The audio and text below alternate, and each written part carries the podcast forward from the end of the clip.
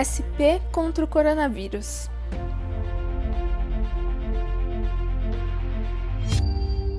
Depois de praticamente um ano convivendo com o novo coronavírus, você acha que já está especialista em como se prevenir da Covid-19? Bem, é fato que com uma doença nova, informações desconhecidas aparecem todos os dias.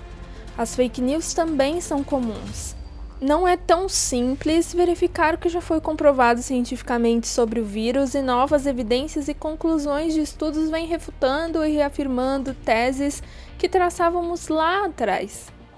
Por isso, o SP contra o coronavírus, em formato de podcast, chega para tirar todas as dúvidas, em alinhamento com as últimas atualizações dos especialistas e orientações oficiais para você que vive em São Paulo.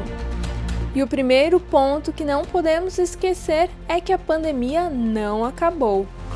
Continuamos em alerta e o papel do poder público e da população é de agir como uma grande força-tarefa para permitir que cheguemos todos juntos e mais fortes na reta final da pandemia. Acredite, vai passar.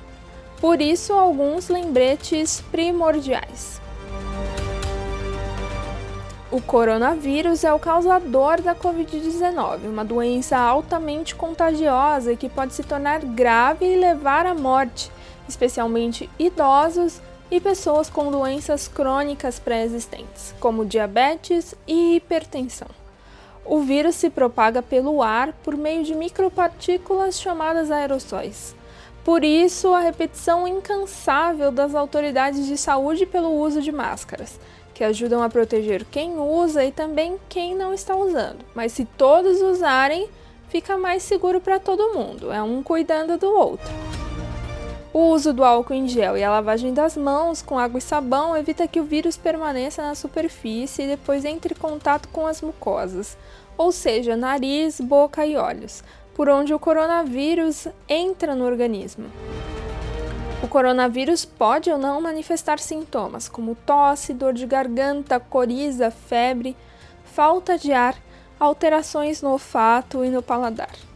O portador do vírus pode transmitir a doença mesmo que não apresente nenhum sintoma.